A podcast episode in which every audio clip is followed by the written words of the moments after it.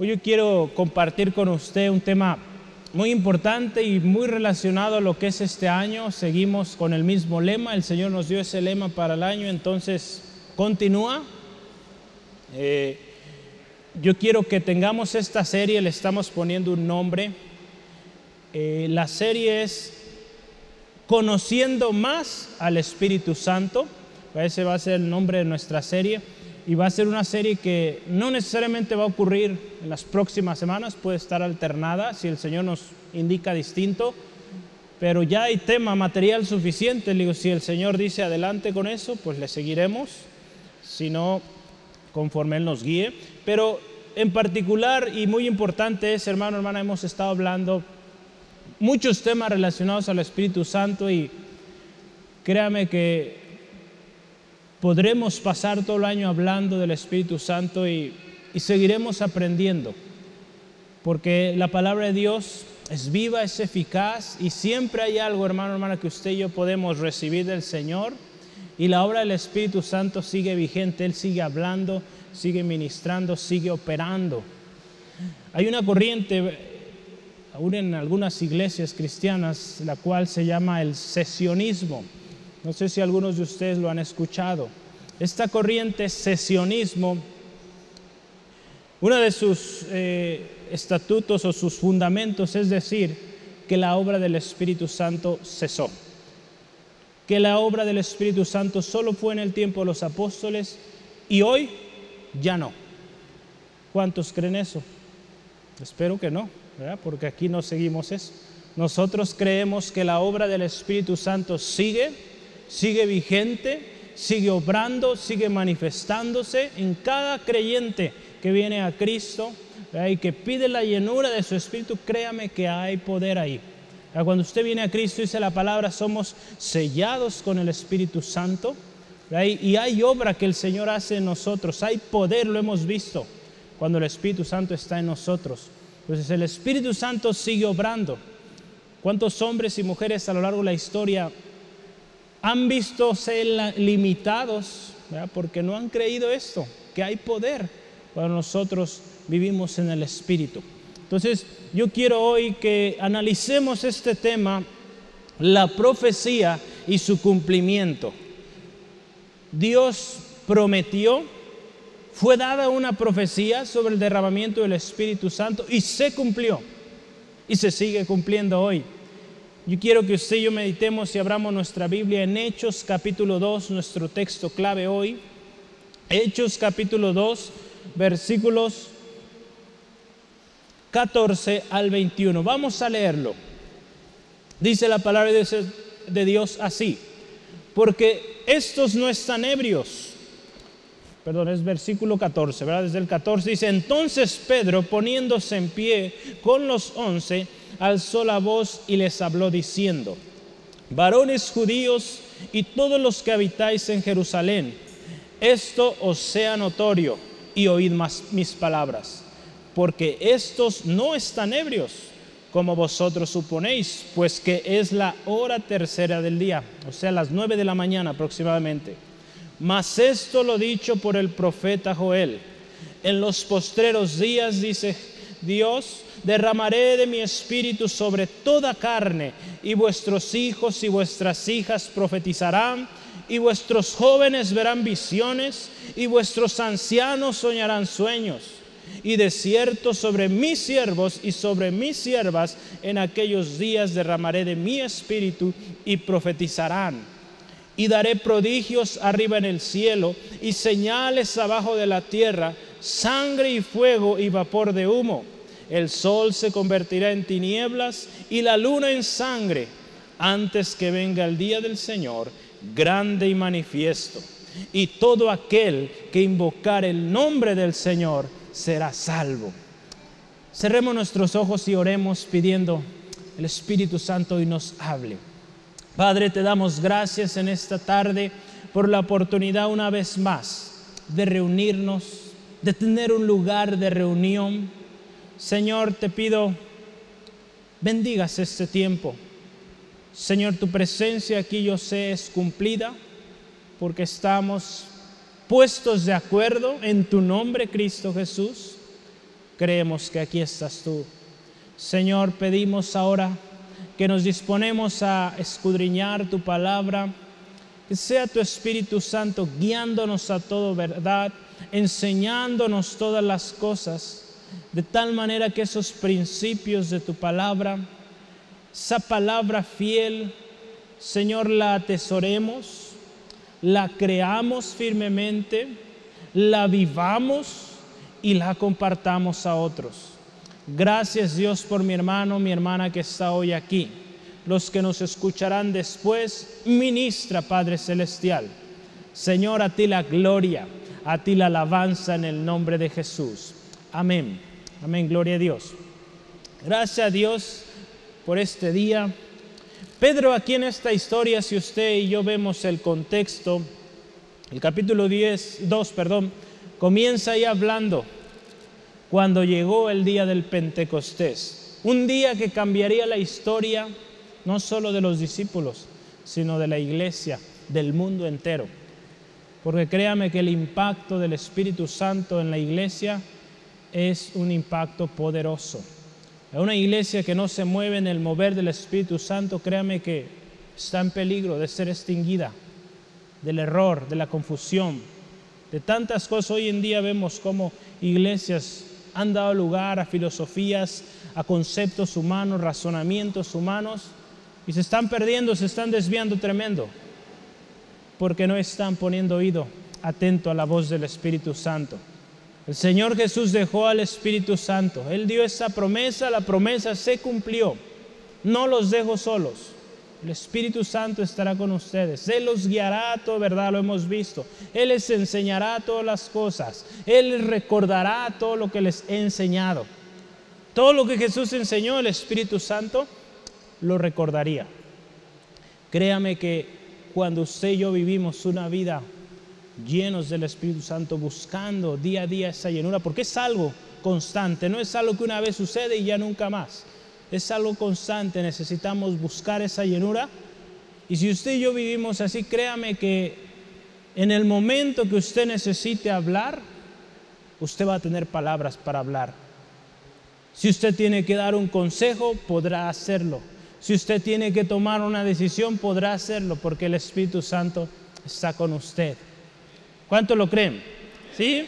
Esta palabra de Dios que hoy leemos, Pedro, dice la palabra de su nombre, podríamos decir sin estudios, no sabemos cómo eran los estudios en esos tiempos, pero un hombre trabajador, sí, un hombre común, no de cuna, pero un hombre intrépido, pero fíjese, un hombre que fue lleno del Espíritu Santo y qué impacto causó marcó la diferencia. Usted ve ahí, dice la gente, veía estos hombres, estos 120 ahí reunidos que empezaron a hablar en otras lenguas. Y de repente, hermano, hermana, la gente dice, pues estos están mal, ¿cómo están mal de su cabeza o qué pasa? Y les empezó a causar interés y dice la palabra, se levanta Pedro, se pone de pie y dirige a ellos, pongan atención, vea las palabras que usa ahí esto os sea notorio y oíd mis palabras. En otras eh, versiones podemos verlo en una versión ahí. Escuchen, pongan atención a lo que voy a decir. imagínense la autoridad. Hace unos días hablábamos, ¿se acuerda? O en uno de los mensajes de la autoridad de Cristo. ¿Con qué autoridad hablaba? El mismo Espíritu Santo que operaba en Cristo, a través de Cristo, ese mismo Espíritu Santo estaba ahora en los discípulos y ahora estos hombres hablaban con tal autoridad. Usted ve a Pablo, cada uno de los discípulos se presentaron ante autoridades de muy alto nivel y pudieron hablar sin temor, sin titubear, porque eran llenos del Espíritu Santo. Nos vamos a sorprender, hermano, hermana, cuando usted y yo somos llenos del Espíritu Santo cosas que usted antes ni se imaginaría hacer o hablar, créame, Dios le va a dar la gracia. Yo lo he visto en mi vida, lo he visto en muchos, algunos de ustedes, y creo que lo va a hacer en todos si usted y yo buscamos esa llanura cada día. Esta profecía que Pedro hace notorio a estos hombres está en Joel, digo por si gusta tener nota de ello, Joel 2, 28 al 32. La profecía, fíjese ahí, habla del derramamiento del Espíritu Santo, del Espíritu de Dios sobre toda carne. Ahí llama la atención si usted dice o ve ahí, derramaré mi Espíritu sobre toda carne. Y menciona sobre vuestros hijos y vuestras hijas, menciona a los jóvenes, los ancianos, esta promesa tiene un alcance para todos. El Señor así lo dijo, lo cumplió. Una promesa que vio su cumplimiento en hechos, en este capítulo en particular. Y una promesa, hermano, hermana, que sigue vigente para usted, para mí. Ahí en Hechos 2.39 dice, porque para vosotros es la promesa, para los que están para vuestros hijos, dice, para los que están lejos, para cuantos el Señor nuestro Dios llamare. Esta promesa es para todos. Su cumplimiento puede ser también en usted, hermano, hermana, ser llenos de esa plenitud. Aquí nos menciona, si usted ve, dice, en los postreros días. Yo quiero iniciar con esto, es parte de la introducción. Vamos a profundizar en unos momentos en cada una de esas partes que usted tiene en sus hojas. Pero dice ahí en los postreros días, cuando en la Biblia menciona postreros días, eh, podemos tener diferentes eh, puntos o diferentes interpretaciones. En muchos de ellos, cuando se habla de los postreros días, se está hablando de los tiempos finales, finales cuando Cristo Jesús viene. En otras ocasiones habla de una temporada que llega a su fin, no necesariamente eh, el fin de los tiempos, del Apocalipsis, podemos decir. A veces hay temporadas en la Biblia que dice el postreros días se refiere a ese tiempo. Y aquí en particular, cuando dice postreros días, algunos han dicho eran los días finales del periodo antes de Cristo. Porque si usted y yo vemos esos postreros días, los seguimos viviendo. Cuando Cristo vino, ¿verdad? el reino de los cielos se ha acercado y desde ese tiempo hermano, hermana, vemos la manifestación, vemos esta promesa cumplida. Desde que los apóstoles recibieron la llenura del Espíritu Santo, hoy en día todavía sigue vigente. Entonces esos postreros días siguen en la, actualidad. Podemos ver ahí en 2 de Pedro 1.20, si gusta eh, verlo ahí en su Biblia, 2 de Pedro 1.20, dice la palabra de Dios así. Cuando habla de los postreros días, habla de la venida de Cristo. Segunda de Pedro 1:20.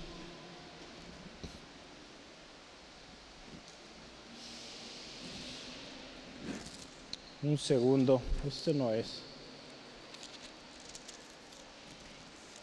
Ese texto lo vamos a leer en unos minutos. Es Primera de Pedro 1.20. Lo bueno que no estaba ahí para que no se confunda. Primera de Pedro 1.20. Dice así, ya destinado, fíjese, desde antes de la fundación del mundo, Primera de Pedro 1.20, pero manifestado en los postreros tiempos por amor a vosotros. Ahí habla de los eh, postreros tiempos. Y son esos tiempos que usted y yo estamos viviendo hoy, desde que vino Cristo la Biblia hace mucha mención de ello y estos son los postreros tiempos que la Biblia nos enseña. También la palabra de Dios ahí en segunda de Timoteo 3.1 nos habla, segunda sí, de que los postreros tiempos son tiempos peligrosos. Si vivimos tiempos peligrosos hoy, sí. Vivimos tiempos muy peligrosos, hermano, hermano, un descuido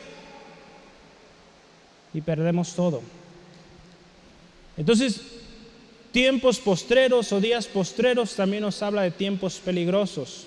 En primera de Juan 2.18 también nos habla que en los postreros días también habrá anticristos. Eso no es algo nuevo.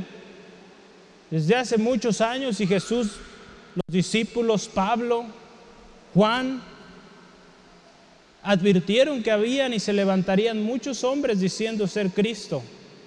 No sé si a usted le ha tocado en su etapa de vida haber escuchado a alguien decir o proclamarse Cristo. A lo largo de la historia ha habido muchas eh, personas, hombres, personajes que dijeron ser el Señor Jesús. Y no era cierto. Anticristos. Los postreros tiempos, esos son. Los postreros tiempos en nuestro texto hoy hablan del cumplimiento de la promesa del Espíritu Santo. Hoy nos vamos a enfocar nuestro estudio hoy, hermano, hermana, en lo que significa esta promesa, el cumplimiento. Daremos algunos ejemplos para que usted medite en casa y también advertencias, advertencias importantes.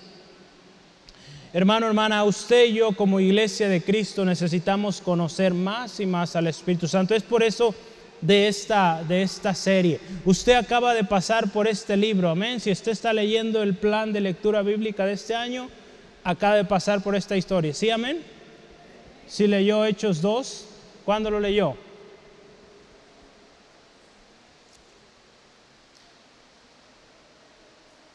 Tiene su hojita, puede verlo. Fue ayer o antier que lo leímos. Entonces, sí, ahí vamos. Yo tengo una lectura alterna y lo curioso es que vamos coincidiendo. Entonces, vamos en ese plan y usted lo acaba de leer. Normalmente yo los temas que he estado tomando, los, los que el Señor me ha estado dando últimamente, han sido de mi otro plan de lectura. Y ahora fue del que estamos leyendo todos juntos. Pues Dios sabe, se necesitaba y hay que estar dispuestos. Muchos han dicho, el Espíritu Santo dice, Dios dice. ¿Cuántos han escuchado eso? ¿Si les ha tocado alguna vez? O quizá lo va a oír, si no le ha tocado. Que venga alguien y le diga a usted, el Espíritu Santo dice esto, esto, esto, esto. O Dios dice, hermano, hermana, es importante que usted y yo sepamos cuando Dios habla, cuando el Espíritu Santo habla. Porque muchos hoy se están levantando diciendo, Dios habla, el Espíritu Santo dice, y no es cierto. Una razón muy sencilla, no está aquí. No se confirma con la palabra del Señor. Otra razón más, los frutos de esa persona no reflejan que el Espíritu Santo esté en él. Cuando el Espíritu Santo está en una persona, hay frutos. Si no hay frutos, hermano, hermana, tengamos cuidado. La palabra de Dios nos advierte al respecto. Por sus frutos los conoceremos. Y hemos visto, ¿verdad? Quien no da fruto, ¿cuál es su destino? Entonces, ni siquiera creer, ni siquiera dar oído a esas palabras. La palabra de Dios es clara y nos enseña. Gracias a su Espíritu Santo nos enseñará cómo identificar cuando algo viene o cuando no viene del Espíritu Santo. Entonces será necesario que usted y yo, hermano, hermana, y por eso la insistencia y perdóneme si insisto tanto, pero lea la palabra del Señor. Usted necesita la palabra de Dios y necesita el Espíritu Santo también. ¿Ya? Porque solo así, hermano, hermano, usted y yo podremos hacer frente ante tanto engaño que hoy en día está eh, proliferando en nuestra sociedad. Y aún gente dentro de las mismas iglesias se levantan con cada idea, hermano, hermana, cada concepto totalmente errado contra lo que dice la palabra. Y si usted y yo no somos diligentes en la palabra, pues vamos a ser confundidos. Que no suceda eso, hermano, hermana. Yo le animo, pongamos atención hoy, Dios nos va a hablar y es un tema importantísimo. Entonces, no se me duerma, haga el esfuerzo. Si ve que su hermano se está durmiendo, dígale, ¡hey, arriba! Entonces, si oye un aplauso, ya vio que alguien por ahí estaba dormido. No se crea. No, no vamos a avergonzar a nadie. No, yo sé que a veces vienen cansaditos y está bien que descanse un ratito, pero luego despierte. gloria al Señor. Vamos adelante. ¿Está conmigo? Sí, amén. Gloria al Señor. Vamos. Eh, profetizarán es el primer tema. En los postreros tiempos, dice el Señor, derramará de su espíritu sobre toda carne y dice, y vuestros hijos y vuestras hijas profetizarán. Qué hermoso, hermano, hermana promesa de Dios. Yo me puse a investigar un poquito qué es profecía. Profecía es recepción y declaración de una palabra de parte del Señor a través de una instancia directa del Espíritu Santo y el instrumento humano correspondiente. Solo tomé un diccionario. En otras palabras, es un hombre que habla palabra de Dios, guiado por el Espíritu Santo un mensaje, hablando del profeta, un mensaje, la profecía, un mensaje de parte de Dios guiado por el Espíritu Santo. En el Antiguo Testamento existe este término y algunos eh, lo llamaban, en lugar de llamar profeta, le llamaban vidente. Vidente también. Era el famoso roé en hebreo y osé en, hebreo. Vidente. Otra palabra que se usa más para los, eh, los profetas es naví. N-A-V-I. Naví. Naví es un profeta. ¿Se acuerda que hace algunos eh, meses hablamos de las divisiones en el Antiguo Testamento? Y hay una división que se llama profetas mayores, profetas menores. ¿Sí se acuerdan? En sus Biblias los han visto. De esta palabra proviene Neviim. Neviim es profetas. ¿Sale? Entonces, qué importante que entendamos bien qué es la profecía. Porque acuérdense, estamos hablando hoy conocer más al Espíritu Santo. Ya muchos decimos conocerlo, hermano, hermana, y a la primera somos engañados, porque no estamos llevando una comunión con Él, no estamos buscando su palabra. Decir conocer al Espíritu Santo implica realmente conocer su obra, su operación, cuando Él habla, cuando Él instruye. En el Nuevo Testamento, fíjese, la mayor parte del Nuevo Testamento fue escrito en griego, acuérdese bien, fue en su mayoría escrito en griego.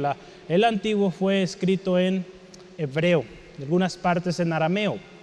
Entonces, en el griego, en el Nuevo Testamento se utilizó la palabra profetes o propetes, que es profeta, Entonces, en el español que usted y yo hoy hablamos, y, y tal cual el significado es predecir o hablar por alguien. Entonces, cuando alguien dice un profeta, estamos hablando de alguien que debería hablar de parte de Dios. No habla por su cuenta, habla de parte de Dios. Y fíjese que ahí nos vamos a dar cuenta también. Cuando alguien venga y diga que es profeta de Dios y usted ve que está hablando con engaño, con ventaja, esa persona no está hablando de parte de Dios. Esa persona no es profeta para empezar es un engañador, un estafador. Entonces fíjese, qué importante que usted y yo conozcamos y que aceptemos, hermano, hermana, que la profecía es y sigue siendo vigente. Dios sigue hablando a su pueblo, pero usted y yo, hermano, hermana, necesitamos conocerla, necesitamos discernirla, necesitamos comprobarla y creerla cuando haya sido validada por las por la palabra de nuestro Señor. Porque si la palabra del Señor respalda esa profecía, créame que pues no va a tener cumplimiento, al contrario, va a traer algo distinto en usted. El fruto no va a ser el fruto que Dios quiere. En el momento que usted, hermano, hermana, escuche Dios dice o el Espíritu Santo dice, tenemos que estar atentos y decir, y pedirle al Espíritu Santo, porque el Espíritu Santo también está en usted. Amén. Amén. Gloria a Dios. Entonces pida al Espíritu Santo le confirme. Yo he escuchado me ha tocado aún eventos eh, cristianos que llega alguien y quiere orar por ti y te dice, el Señor dice esto, esto y esto. Y no es cierto, hermano, hermano. Es tremendo. Pero a veces nos dejamos mover por emociones y tenemos que tener mucho cuidado. Una cosa es lo que yo quiero o lo que me gustaría y otra cosa la que Dios, lo que Dios dice. ¿Cuántas veces hemos venido así y Dios dice esto? Dios nunca dijo eso. Dios reprendió tremendamente a los profetas del tiempo de Jeremías por decir eso. Dices que yo hablé y yo no he hablado. Entonces, habremos de tener cuidado, hermano, hermana. Y esto es una de las cosas que va a traer el Espíritu Santo, profecía. Esto, es algo especial, no es para que nos asustemos, nos alarmemos, al contrario, es si hay profecía. El Espíritu Santo va a traer eh, en nuestros hijos, dice, vuestros hijos, vuestras hijas profetizarán. Porque hermano, hermana, la profecía siempre ha sido necesaria. Dios la usa, hermano, hermana, para revelar sus planes a su pueblo. La palabra de Dios nos dice que Dios no hará nada sin que antes lo revele a sus siervos los profetas. Entonces Dios, Dios tiene planes especiales y los va a revelar y va a usar o a través de estos hombres la profecía para que usted y yo sepamos lo que viene. Ahí en Amós 3, 7 al 8, lo tenemos ahí. Amós 3, 7 al 8. Porque no hará nada Jehová el Señor sin que revele su secreto a sus siervos los profetas. Si el león ruge, ¿quién no temerá? Si habla el Señor, ¿quién no profetizará? Entonces Dios va a usar hombres, mujeres para hablar su palabra. Y eso es la profecía. El profeta muy importante, estamos viendo, acuérdese, cómo vamos a, o cómo estamos llevando el tema hoy, acuérdese, estamos viendo significado, operación o modo de trabajo, o cómo el Espíritu Santo obra, y también advertencia. Entonces estaremos viendo entre los temas estas partes. Una cosa muy importante es que cuando un profeta habla, hermano, hermano, un profeta reconoce la palabra de Dios. O sea que lo que él habla va de acuerdo a la palabra, no contradice la palabra de Dios. Ahí en Primera de Corintios hay que refrescar es 14:37. 14:37, si le das refrescar, control R. Ahí está, ¿verdad? 14:37, 1 Corintios nos dice así la palabra de Dios. Y lo que siembras, no, no, 1 Corintios 14, esto es el 15, 14. Si alguno se cree profeta o espiritual, reconozca que los, lo que os escribo son mandamientos del Señor. Pablo está hablando a los corintios. Si quieres saber más de los corintios, véngase los jueves tremenda enseñanza que estamos teniendo los jueves sobre los corintios. Entonces, Pablo está hablando de ellos. Si alguien dice ser profeta, dice ser espiritual, debe saber o reconocer que lo que yo estoy hablando ahí, Pablo, es de Dios. Está hablando de los mandamientos del Señor. Entonces, un profeta reconoce y afirma y sustenta lo que la palabra de Dios dice. Si usted escucha a alguien que dice trae profecía y va en contra de lo que dice la palabra, dice la palabra también, sea anatema. Rechacemos todas esas palabras. La palabra profética, hermano, hermana, define el fundamento de la iglesia donde Cristo es la piedra fundamental. Ahí en Efesios 2.20 nos habla, hermano, hermana, sobre el fundamento de los apóstoles y de los profetas, siendo la principal piedra del ángulo Cristo. Cristo Jesús. Entonces Dios ha usado a través de los tiempos los profetas, Dios usó a los apóstoles para traer el mensaje de Dios. Y Dios los sigue usando. Pero siempre irá en concuerda con la palabra de Dios. Y Cristo será la piedra angular. La piedra angular Cristo. Cristo, hermano, hermana, instituyó el ministerio profético para perfeccionamiento de los santos. ¿Cuántos santos hay acá? Amén, gloria a Dios. Créalo, hermano, hermana, hemos sido santificados. Cuando usted viene a Cristo, usted es santificado, usted es santo, santa. Esa es la vida en Cristo que usted y yo tenemos. Debe creerlo. ¿Cuántos santos hay aquí? Amén, gloria al Señor. Los que no, al final va a haber momento para aceptar a Cristo. Amén, y que sea santificado. Gloria a Dios. Efesios 4, 11 al 13. Dice así la palabra de nuestro Señor. Efesios 4, versículo 11 al 13. Dice así.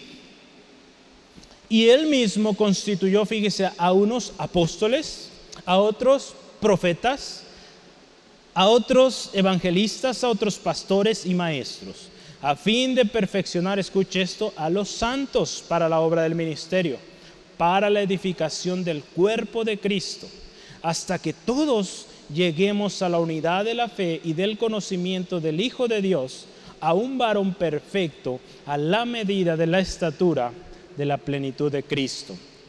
Entonces fíjese, la profecía es de vital importancia. Junto con los apóstoles, dice ahí, los maestros, los pastores, los evangelistas.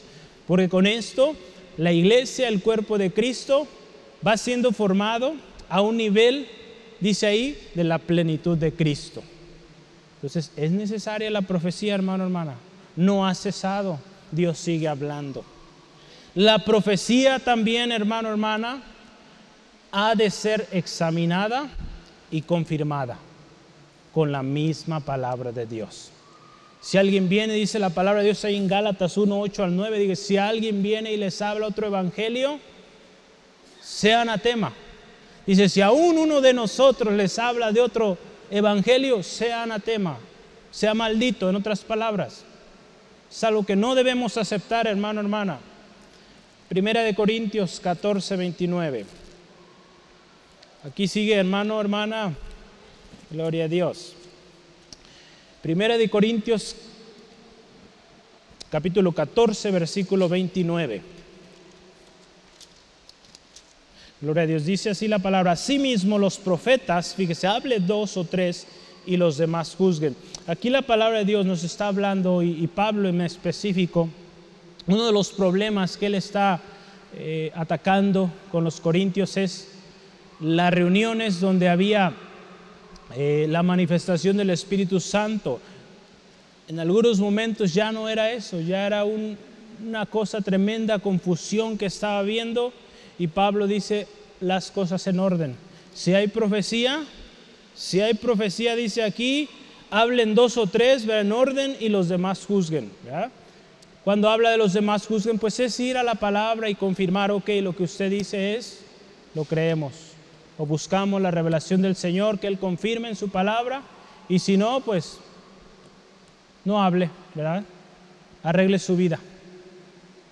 Qué importante, hermano, hermana, que tengamos esto en mente. Primera de Tesalonicenses 5:20. Primera de Tesalonicenses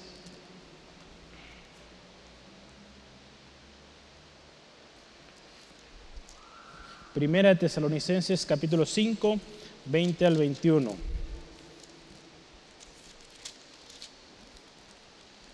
Dice así la palabra del Señor no menospreciéis, menospreciéis las profecías, fíjese, no tendemos que menospreciarlas. Examinadlo todo, retened lo bueno, absteneos de toda especie de mal. Entonces todo hermano, hermana, habrá de examinarse y desechar todo aquello que no, que no viene del Señor, solo retener aquello que sí viene del Señor. Y pronto se va a dar cuenta, ¿verdad? Hay lugares que usted y yo no debemos concurrir. Hay personas que usted y yo no debemos escuchar, aunque hablen muy bonito, pero no debemos escuchar, créame, porque están hablando confusión, están hablando falsas profecías. Yo me sorprendo, hermano, hermana, busque, bueno, no lo haga, pero me ha tocado ver algunos eh, materiales eh, tengo algunos familiares que les encanta esos temas, en los tiempos finales. Hay una infinidad de recursos de hombres, mujeres asegurando tal fecha, tal año, tal día. Cuando nuestro Señor Jesús dijo que solo el Padre sabe. ¿Vale? Cuando sus discípulos preguntaron, les dijo, no les corresponde a ustedes saber las sazones ni los tiempos. Solo el Padre, Él sabe, Él está en su poder decir cuándo. No nos corresponde hacer cálculos, decir tal día. No. Ni perdamos el tiempo en eso, hermano, hermana. Crea que pierde uno tiempo escuchando eso. Porque aparte son largos esos videos tratando de corroborar sus teorías. Entonces tengamos cuidado, hermano, hermana, y no perdamos el tiempo. Busquemos su palabra, lo que nos dice ahí, estar preparados porque Cristo viene pronto. Las señales, esas sí las estamos viendo. Entonces, ocupemos bien el tiempo, porque los tiempos, acuérdese, y usted dígame si no, se van volando. Este año 2021, fíjese, ya estamos en junio, mitad del año. Qué rápido se fue. Entonces, hay que aprovechar muy bien el tiempo. Gloria a Dios. Vamos adelante porque el tiempo, ahora no traigo reloj, entonces a lo mejor nos vamos más tarde, ¿no le hace? Nada se crea. Aquí tengo el otro reloj. Muy bien, último. Hay otros dos puntos. Jesús, fíjese, nos advirtió. Yo le animo a este texto, léalo en casita. Mateo 7, 15 al, al 20, Jesús advirtió de los falsos profetas. Acuérdense, estamos hablando también de advertencia. Queremos conocer al Espíritu Santo, hermano, hermana. Necesitamos conocer cuando una palabra viene de Dios o no viene. Entonces va a haber hombres falsos y tenemos que tener cuidado. Jesús mismo lo advirtió. Y siempre recordemos esto, la profecía, hermano, hermana, es inspirada por el Espíritu Santo, es guiada por el Espíritu Santo. Si usted quiere comprobarlo y verlo en la palabra, vaya primera de Pedro, perdón, segunda de Pedro 1.20, si está ahí, ¿verdad? 1.20 al 21. Dice así la palabra de Dios. Entendiendo primero esto, escuche, que ninguna profecía de la escritura es de interpretación privada, porque nunca la profecía fue traída por voluntad humana, sino que los santos hombres de Dios hablaron siendo inspirados por Dios. Entonces ninguna profecía vendrá por voluntad humana, por deseo humano, por pensamiento, razonamientos. Vendrá por inspiración del Espíritu Santo. De otra manera, pues no perdamos el tiempo. Si vamos bien, hermano, hermana, sigue conmigo. Vamos adelante, verán visiones, otra promesa cumplida. El Señor habló y dijo, derramaré mi espíritu sobre toda carne, profetizarán, ya lo vimos, y vuestros jóvenes verán visiones. Las visiones, ¿qué son las visiones? El diccionario dice, son experiencias en la vida de una persona por medio de la cual recibe revelación de Dios. Especialmente eh, en la Biblia tenemos varios significados, pero el significado más común es visión implica nuestros ojos, ver, algo que nuestros sentidos eh, o órganos físicos perciben. En hebreo también la palabra que se usaba cuando se hablaba de visión de los videntes era que usualmente cuando hablamos de visiones o se habla de visiones, se habla de mensaje profético, palabra de Dios. Si usted ve, por ejemplo, los libros o los, los libros de Isaías, eh, uno de ellos también, Abdías, por mencionarle estos tres que específicamente dice visión de Isaías, visión de Nahum, visión de Abdías. Fue un mensaje de Dios que les dio, ellos vieron, si fue en el espíritu o, o palpable en el mundo físico, pero ellos vieron algo y, y que llevaba un mensaje del Señor. Esto también, hermano, hermana, sigue vigente con el poder del Espíritu Santo. La visión o la revelación divina, cuando vemos en la Biblia y en la historia de la iglesia, aún hasta nuestros tiempos, yo quise poner cuatro propósitos de las visiones. Cuando hay visiones, normalmente hay cuatro. En el diccionario mencionaba dos, pero yo quise desenglosarlos un poquito para que fuera más claro para nosotros. Y es cuatro propósitos. Uno, dar una instrucción directa. Dios va a dar una visión para decir, hay que hacer esto. Dios nos puede mostrar algún problema en la casa, en la familia, en la iglesia, para que haya una acción inmediata. Número dos, para revelar algo venidero. Dios también usó las visiones a lo largo de la historia para mostrar algo que venía. Si usted ve el libro de, los Apocalipsis, libro de revelación, una visión que Juan vio, no estaba sucediendo en ese tiempo, sino que sucedería sucederá, ¿verdad? Estamos esperando ello. Entonces, número dos, revelar algo venidero. Número tres, propósitos de la visión o de las visiones es mostrar las deficiencias morales y espirituales. En otras palabras, mostrar el pecado. Cuando hay pecado, ¿verdad? Y que para muchos quizás se ha ocultado, Dios puede usar una visión para reflejar que hay pecado en un ministerio, en una persona, en una familia. Entonces, también para eso es la visión. Y número cuatro, también para mostrar el castigo o el juicio venidero. La palabra de Dios vemos, aún reyes recibieron visiones, Dios usó, son casos excepcionales donde Dios utilizó a hombres no necesariamente temerosos de Él, pero Dios dio un mensaje del juicio que vendría. Vamos adelante, hermano, hermana. En la Biblia yo solo listé algunos ejemplos, los textos van a estar pasando por tiempo, no podemos verlos todos. Hoy en la mañana teníamos un estudio también con el equipo ministerial, hablamos de, ¿de qué hermanos? No vinieron en la mañana, a ver los que vinieron en la mañana, ¿de qué hablamos? Ah, hermana Alma. Resurrección de muertos, hoy hablamos de eso en la mañana. Entonces, yo les decía, a veces tengo muchísimo material, muchos textos, no me ajusta el tiempo para leerlos todos, pero yo me gusta dejar tarea, soy maestro, entonces siempre dejo tarea. Entonces, ¿cuántos están haciendo su tarea? Mejor no levante la mano porque no, se crea. Sí, yo le animo, hágalo, hermano, hermano. Es, es una buena práctica y es de beneficio. Eh, ejemplos en la Biblia de visiones. Cuando Dios prometió hijo a Abraham, Dios le mostró una visión, Génesis 15.1. Cuando Ezequiel vio también una visión de los huesos secos, ahí está, una visión más, Ezequiel 37. Cuando Dios está llamando a Pablo, Dios le dio una visión a Ananías, ahí en Hechos 9.10. Ananías se asustó y dijo, ¿cómo será posible que yo ore por el hombre que ha perseguido la iglesia en estos tiempos?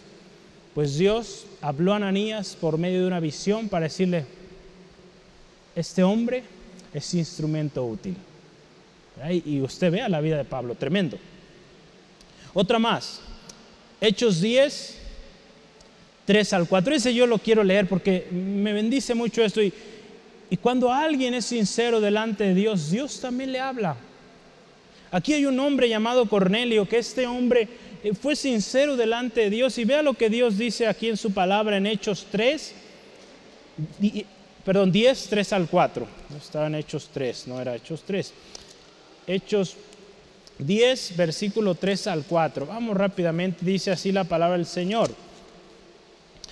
Este vio claramente en una visión como a la hora novena del día, que un ángel de Dios entraba donde él estaba y le decía, Cornelio, él mirándole fijamente y atemorizado dijo, ¿qué es, Señor? Y le dijo, tus oraciones y tus limosnas han subido para memoria delante de Dios. Dice, qué, hermoso Dios, en su gracia y misericordia, un hombre gentil, pero un hombre sincero delante del Señor. ¿Cuántos hombres y mujeres sinceros, sinceras, han venido a Cristo en lugares que uno ni siquiera se imaginaría? Pero Dios vio la sinceridad de este hombre y le dijo, envía por un hombre que va a venir y te va a dar palabra. Y usted vea lo tremendo que sucedió ahí. La primera familia gentil que recibió el Espíritu Santo. Qué hermoso. ¿Sale? Y, y vamos a ver adelante. Otra más, otro ejemplo, Hechos 16, ahí está, ¿verdad? 9 y 10. De hecho, no, antes estaba Hechos 10, 11. Siguiendo la historia de Cornelio, Dios le dice, envía por Pedro. Pero Pedro, un judío de hueso colorado, dijo, podría haber dicho, ¿cómo es posible que yo vaya con los gentiles? Pues Dios también le dio una visión a Pedro para que Pedro entendiera que todo es santificado con la oración. ¿Sale? Entonces ahí también usted ve una visión que Dios le dio a Pedro. Una más, Pablo. Pablo tuvo una visión ahí en Hechos 16, una visión de un hombre macedonio que le decía, vengan. Y sí, esa visión Dios la usó para indicarle a Pablo que había que ir a Macedonia a predicar el Evangelio. Y qué hermosas cartas tenemos hoy de todas esas regiones, hermano, hermana. Por hombres obedientes a la visión de Dios. Dios también, hermano, hermana, en una ocasión, ahí en Hechos 23:11 le dijo a Pablo, a la noche siguiente, dice la palabra, se le presentó el Señor y le dijo, ten ánimo, Pablo, pues como has testificado de mí en Jerusalén, así es necesario que testifiques también en Roma. Pablo también recibió otra visión de que lo que había hecho en Jerusalén, predicar a Cristo, lo haría en Roma. Y Dios lo cumplió. Dios lo cumplió tremendo. Todos estos ejemplos y muchos más que usted puede ver en la Biblia de visiones tienen cosas en común, hermano, hermana. Número uno, van en concuerde o concuerdan con la palabra del Señor. Cristo al centro, para el servicio de Dios y de su reino.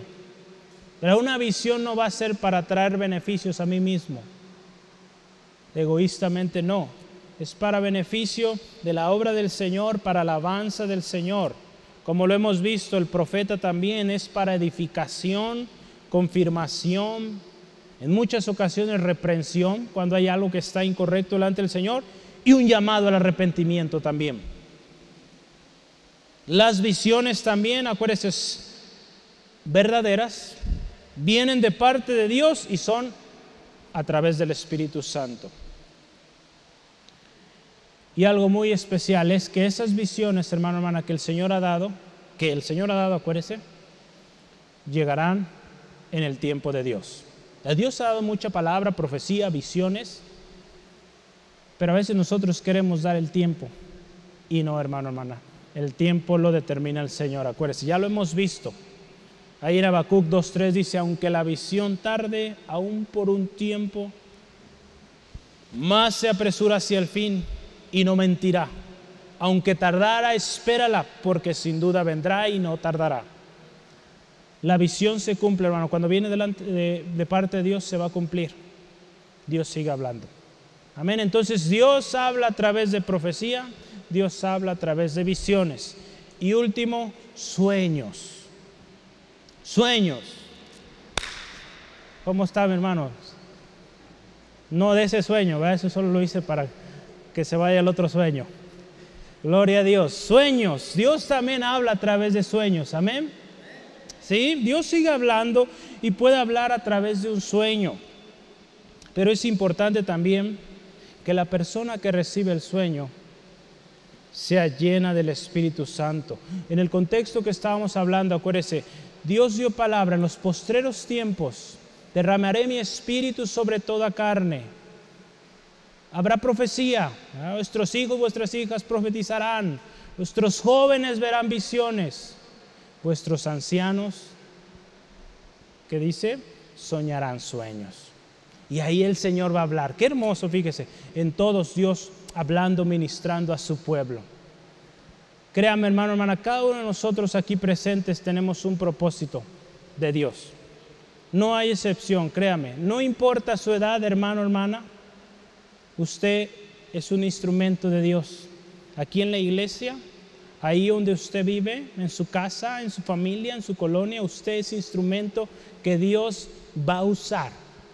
Sí, amén. ¿Lo cree? Sí, hermano, hermano, usted es instrumento, siervos, siervas de Dios, no importando edad.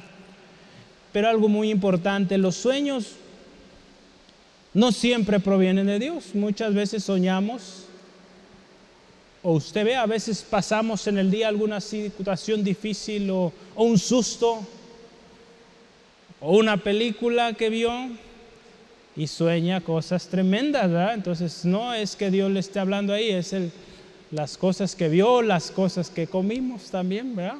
Entonces no todos los sueños vienen de Dios, ¿sale? Entonces también eso es muy importante porque fíjese, eh, había una ocasión una hermanita que siempre que había oportunidad de dar testimonio, ella pasaba siempre al frente a contar sueños. Pero en determinado momento el pastor dijo, hermana, ¿sabe qué? Ya no va, pase, por favor. Porque sí, la hermana venía y contaba sus sueños, pero pues nada que ver, no tenía nada que ver con, con la palabra ni con un mensaje para la iglesia, simplemente ella pues pasaba y contaba sus sueños. Entonces, pues no es el lugar, ¿verdad? Digo, los sueños podemos platicarlo en otro lado, nuestros sueños.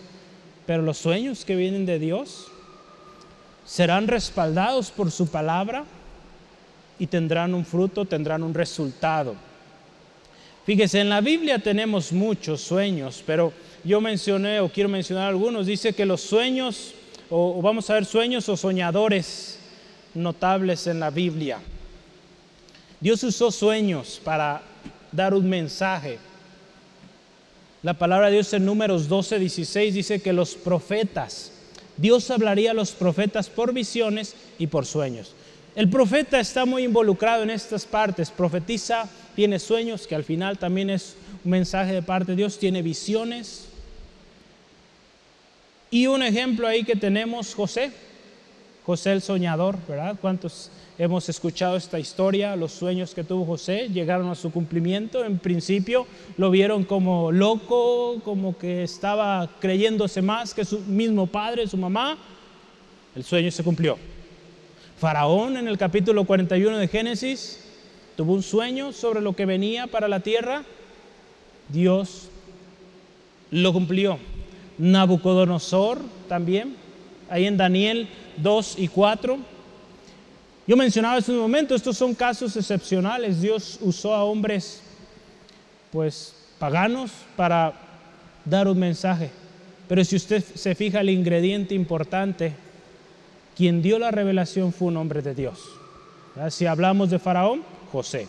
Si hablamos de Nabucodonosor, Daniel. Entonces Dios usó a sus hombres, a sus profetas, para dar la interpretación de esos sueños. Esos hombres nunca hubieran dado con el resultado.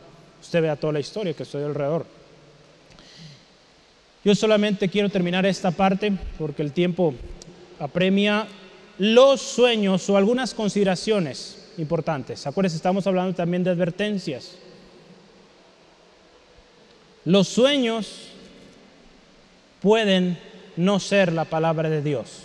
Jeremías 23. Jeremías 23. Yo los voy a leer rápidamente, si usted alcanza a leerlos también conmigo, si no en casita los medita. Jeremías 23, versículo 28, dice la palabra así.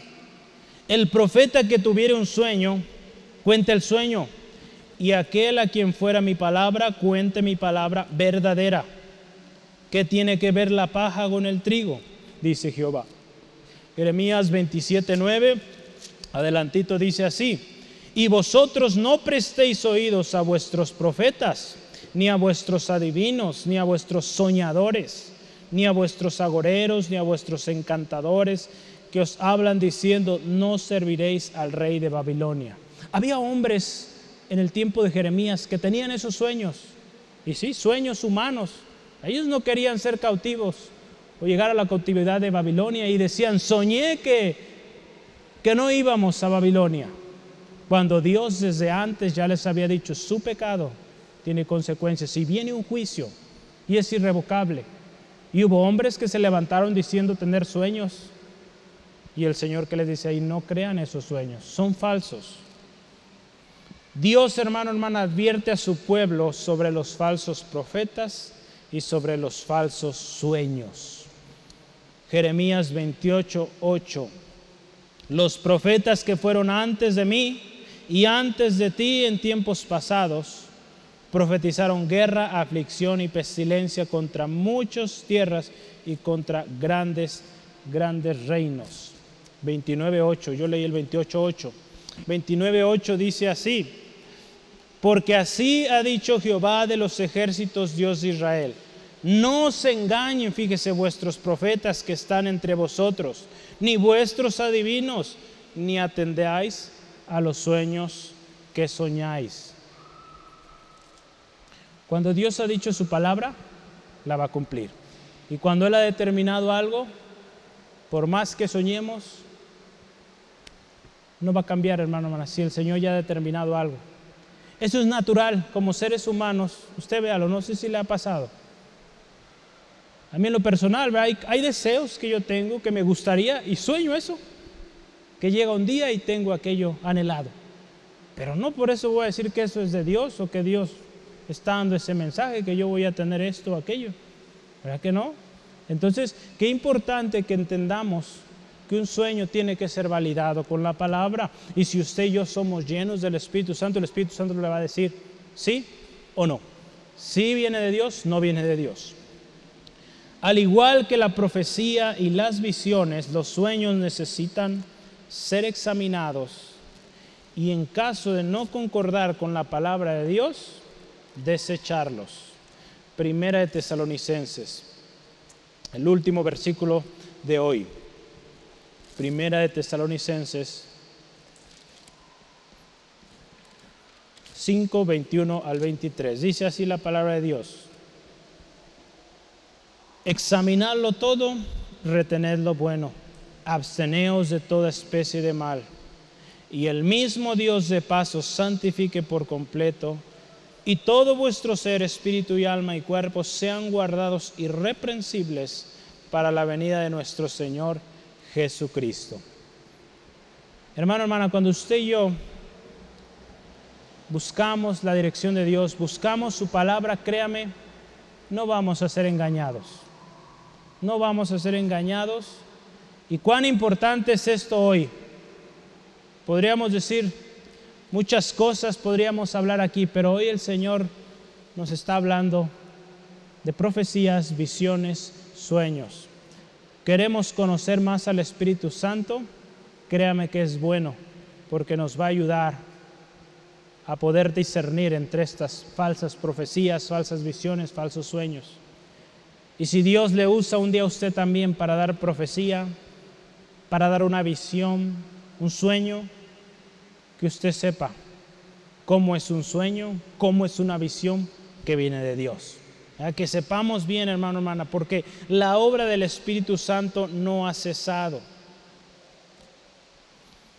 tengamos cuidado qué profecías, visiones y sueños estamos escuchando. Como le decía hace unos momentos, hoy en la televisión, en internet, muchos sueños, muchas profecías falsas se están levantando.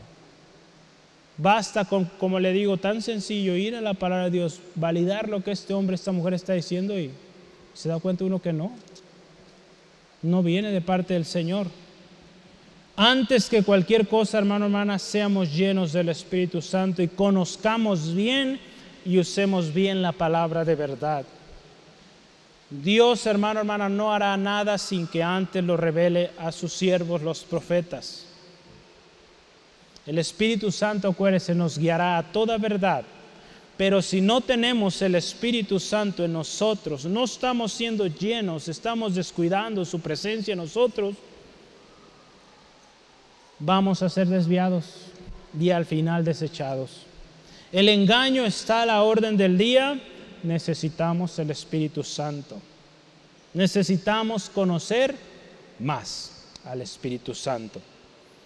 ¿Qué profecías? Yo le pregunto, preguntémonos hoy, hermano, hermana, ¿qué profecías, qué visiones, qué sueños estamos escuchando? Hemos consultado la palabra de Dios. A veces nos es más cómodo ver un video en YouTube y decir, oh, suena bien, suena correcto, suena válido. Porque citan algunos textos de la Biblia, entonces sí, sí ha de ser verdad. ¿Cuántas veces hemos ido a la palabra y haber validado eso? Hermano, hermana, la palabra de Dios nos llama hoy a examinarlo todo. Tener cuidado. Dios, hermano, hermana, sigue hablando. Cuando usted vea una profecía, escuche una profecía, pídale al Espíritu Santo, porque es Él quien guió esa palabra, esa visión, si es Él. Y si no, Él mismo le va a hacer sentir a usted y le va a decir, eso no viene, no viene de Dios. Por lo tanto, se desecha, se rechaza.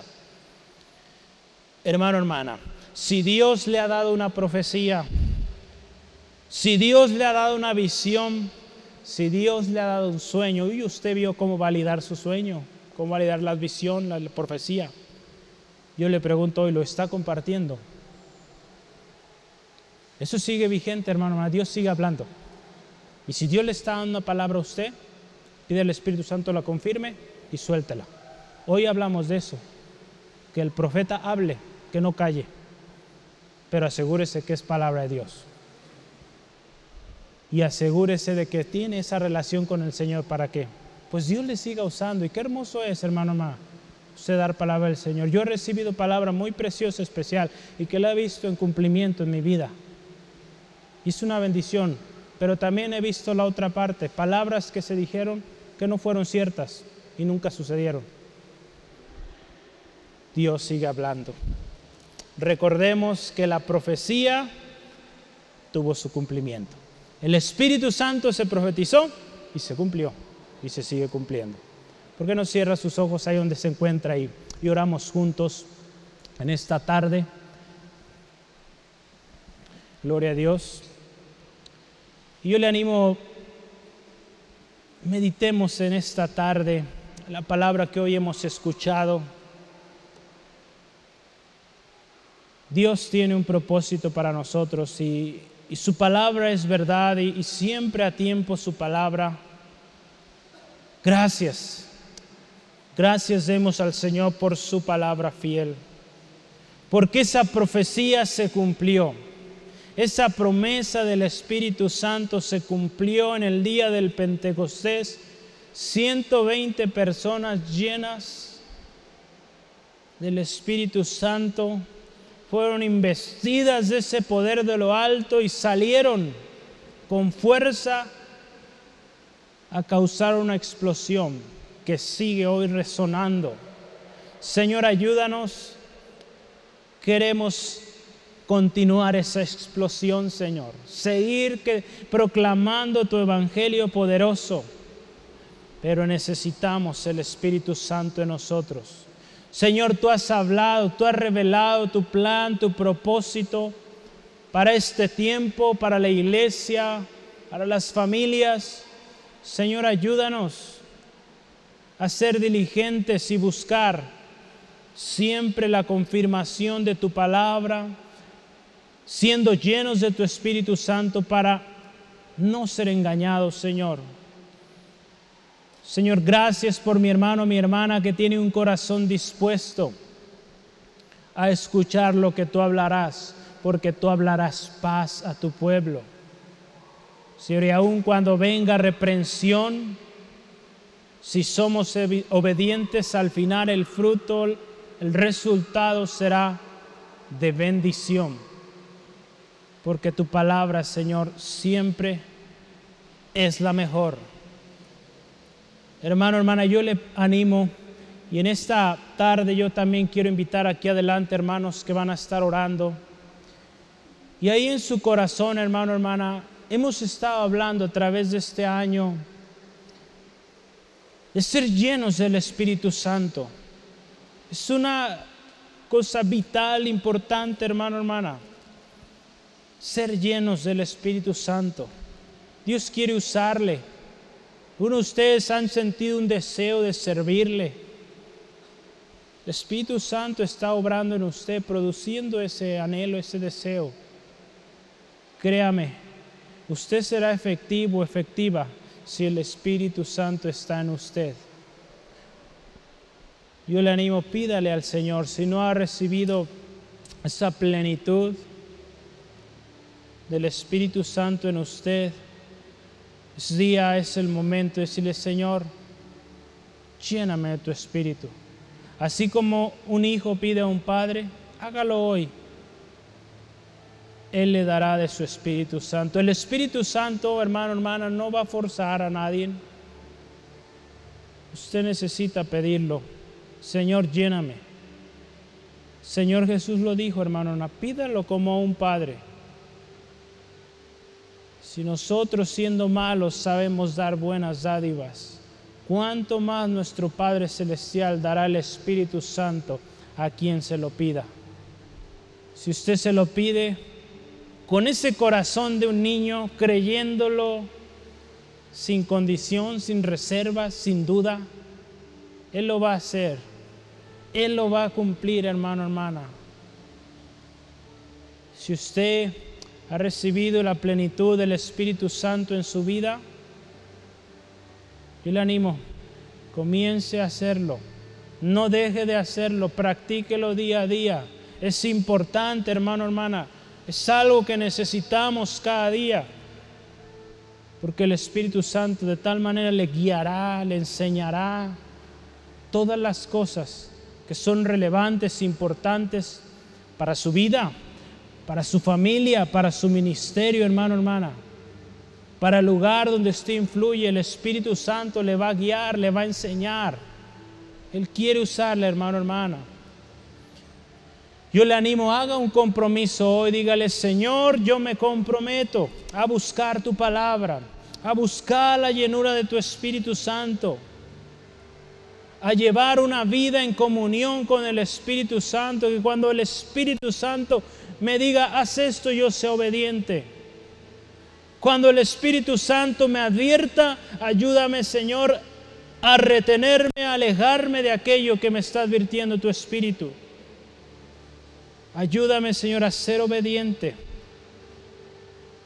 y saber la importancia que tiene el Espíritu Santo en mi vida, mi familia, en la iglesia. Señor, guíanos, guíanos Señor. Pueden pasar hermanos. Aquí al frente están unos hermanos. Si usted anhela el Espíritu Santo, que ser lleno de la plenitud del Espíritu Santo, puede pasar al frente. Alguien va a orar por usted, pero crea como un padre da a su hijo. Como un hijo que va al padre y dice, papá, quiero esto. Papá le va a dar. Yo le voy a preguntar hoy, ¿cómo se siente hoy? No se me distraiga, hermano, hermano, usted está, está arreglando cuentas con el Señor, está orando, pidiendo. No necesita necesariamente venir acá. Dios puede tocarle ahí donde está. El Espíritu Santo puede obrar ahí donde está y ser lleno. ¿Usted siente que le falta algo? Amigo, amiga, ¿te falta algo? Tienes un vacío en tu corazón. Y en este momento hay algo en ti que está motivándote a algo o a, o a tomar una acción el Espíritu Santo también obra. No solo en tú que eres nuevo, sino también en ti, hermano, hermana, que, que estás haciendo algo que no le agrada al Señor y el Espíritu Santo hoy te está diciendo, eso no es correcto. Si estás sintiendo eso, hermano, hermana, es el Espíritu Santo, porque el Espíritu Santo convence de pecado, de justicia y de juicio. Y si hay algo ahí en tu corazón, que necesitas arreglar cuentas, hermano, hermana, aún siendo miembro de la iglesia, que dices conocer del Evangelio, pero hoy tú sientes algo en tu corazón que necesita ser corregido, hoy es el día, arregla cuentas. El Espíritu Santo está poniendo eso en ti para que corrijas. Amigo, amiga, Cristo está llamando a la puerta de tu corazón si hoy tú le aceptas, Él entra a tu vida. Cambia, cambia tu vida. Pero tú necesitas tomar acción y decir, acepto. Si hoy tú quieres hacer esta oración, igualmente iglesia, vamos juntos y pidamos juntos perdón al Señor. Cada día ofendemos al Señor. No estamos exentos de esto. Pero abogado tenemos para con el Padre, Cristo. Yo te animo, dile al Señor, Señor Jesús, yo te agradezco por la obra en la cruz. Yo te agradezco, Señor Jesús, porque en la cruz del Calvario llevaste todo pecado, toda falta, toda condena para mí, tú la llevaste ahí. Yo hoy reconozco que soy pecador, que necesito perdón de Dios. Reconozco que he fallado. Hoy me arrepiento y te pido perdón, Dios. Y hoy te pido, Jesús, sé mi Señor, sé el centro de mi vida, en mis decisiones, en todo lo que soy, sé el centro de mi vida. Gracias, Jesús por tu obra. Y gracias Espíritu Santo por guiarme. Gracias Espíritu Santo por advertirme. Quiero ser obediente. Quiero ser obediente aun cuando me cueste y represente un esfuerzo o represente un cortar con algo que por años he tenido. Quiero ser obediente. Si usted quiere hacerlo, hermano, diga, quiero ser obediente.